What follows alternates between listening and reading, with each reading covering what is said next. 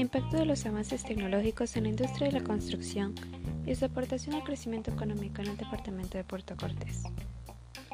Puerto Cortés es el departamento más importante de Honduras. En él se encuentran las industrias más importantes del país que ayudan con la economía nacional. El impacto en la economía de Puerto Cortés ha ido creciendo durante años. Su economía también depende de sus dos grandes ciudades, San Pedro Sula y Puerto Cortés, donde se encuentran las industrias y las fábricas. Se incluyen diferentes actividades industriales, como la fábrica de textiles, de artículos plásticos, de productos lácteos, de jabón, de cemento, de cosméticos, partes de automóviles, piezas electrónicas, entre otras actividades.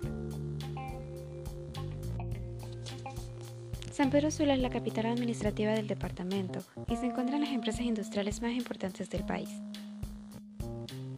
La empresa nacional portuaria ha donado dinero para la construcción y ampliación de muelles en el departamento, que serán utilizados para atender al creciente movimiento de carga marítima.